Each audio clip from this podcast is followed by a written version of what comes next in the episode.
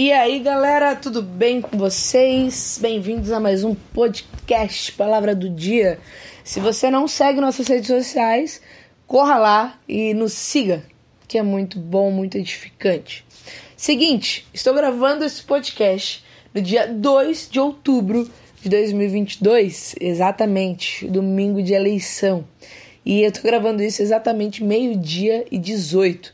Na verdade, é a segunda vez que eu gravo porque da outra vez a, a minha cachorra veio, abaixou o som e não saiu nada. Mas estou gravando aqui para falar sobre, sim, política. Mas não sobre segundo turno ou qualquer coisa do gênero, porque eu não sei se vai ter ou não segundo turno, quem que estará no segundo turno. Não faço a mínima ideia, porque as coisas estão acontecendo nesse exato momento. Mas eu vim gravar uma reflexão para pós-votação, para pós-resultado. Por quê?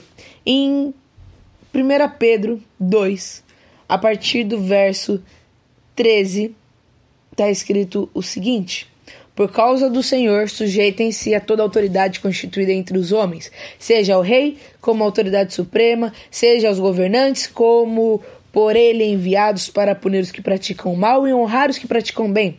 Pois é da vontade de Deus que, praticando bem, vocês silenciem a ignorância dos insensatos. Vivam como pessoas livres, mas não usem a, part... não usem a liberdade como desculpa para fazer mal. Vivam como servos de Deus. Tratem a todos com devido respeito.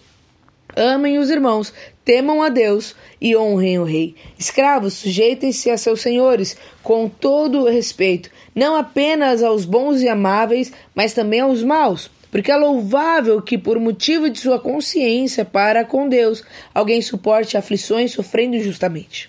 Pois que vantagem há em suportar açoites recebidos por terem cometido mal? Mas se vocês suportam o sofrimento por terem feito o bem, isso é louvável diante de Deus. Para isso vocês foram chamados, pois também Cristo sofreu no lugar de vocês, deixando exemplo para que sigam seus passos. Ele não cometeu pecado algum, e nenhum engano foi encontrado em sua boca. Até o versículo 22. Aqui ele está falando de política, ele está falando de autoridade. E o que eu quero focar aqui é no versículo 17. Tratem a todos com devido respeito, amem os irmãos, temam a Deus e honrem o rei ele fala aqui que não importa se é bom ou ruim, se é X ou Y, se é de esquerda ou direita ou centrão.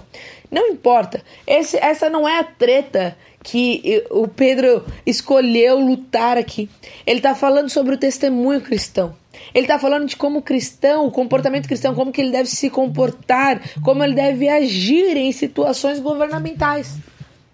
E o primeiro ponto que nós podemos ver, e nem aqui nesse pedaço, no resto do, do, do, livro, ele fala sobre a questão da Bíblia, a questão da de como precisa ser. Pedro ele fala sobre a inerrância da Bíblia, sobre a verdade da Bíblia, sobre a pedra viva, sobre o desculpa, sobre o povo escolhido, a nação eleita, e ele vem e fala sobre autoridade, sobre governantes, o que, que isso quer dizer?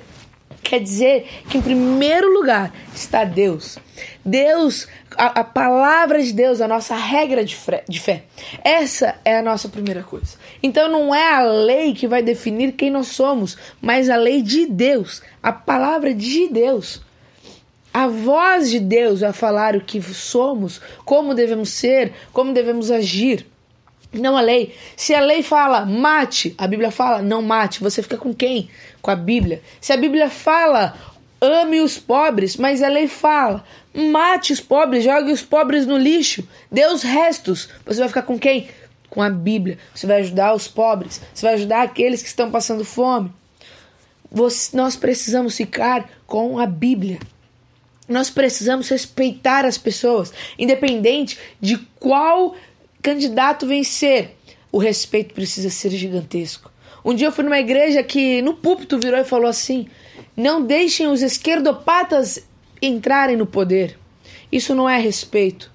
Pode ser a sua opinião, no fundo do seu coração, mas não exponha isso, respeite, porque a esquerda e a direita, as pessoas, né, de esquerda e de direita, ambas precisam de Deus.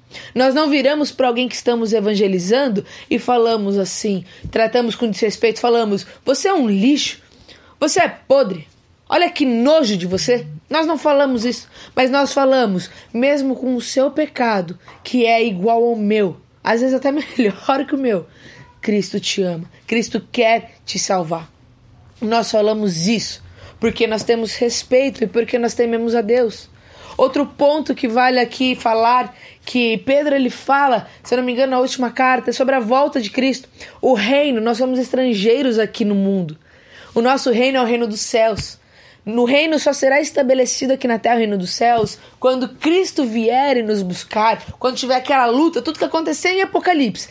Ali o reino de Deus será estabelecido. Agora o reino de Deus só é estabelecido em nosso coração, quando confessamos a Cristo. Então não importa quem estará no governo, o reino de Deus será estabelecido no final. Por isso que a teologia chama isso de já e ainda não. Já foi estabelecido em nosso coração, mas não aqui na terra. No momento, o mundo jaz do maligno. Lembre-se disso. Nenhum governante pode salvar o mundo. Somente Cristo pode salvar o mundo. E ele já está salvando. Ele já está correndo atrás, mas nós somos o canal o canal de Cristo aqui na terra. Por isso nós precisamos ir e pregar o evangelho a toda criatura. Então, versículo 17: tratem a todos com devido respeito, amem os irmãos, independente de quem eles votaram, e temam a Deus e honrem o rei. Não importa se X ou Y ganhou, honre aquele que ganhou. Não xingue. Não seja uma pessoa que fique brigando, fique criando é, revoltas e essas coisas. Mas honre, mostre respeito, mostre amor pelo próximo. Os dois candidatos precisam de Cristo. Os dois candidatos são, é, são, são pecadores. Não somente os dois, mas todos os candidatos. Então que possamos lembrar disso, lembrar que o mundo é caído e o mundo jaz do maligno. E lembrar que a única solução é Cristo e não dos candidatos. Por isso, não brigue por política. Por isso, não faça inimizades, mas tenha esse momento para pregar o evangelho e falar: o reino daqui, os governos daqui são imperfeitos, mas existe um que é perfeito, e esse é o governo de Cristo. Esse é Cristo. Só Ele é perfeito. Só Ele é verdadeiro, é imutável e é e Ele é real. Ele está vivo. Em breve voltará. Maranata! Que essas eleições, que o resultado dessas eleições possa ser algo que que, que, que nos mova, que nos leve para mais perto de Deus e não para mais longe do nosso irmão. Que Deus te abençoe.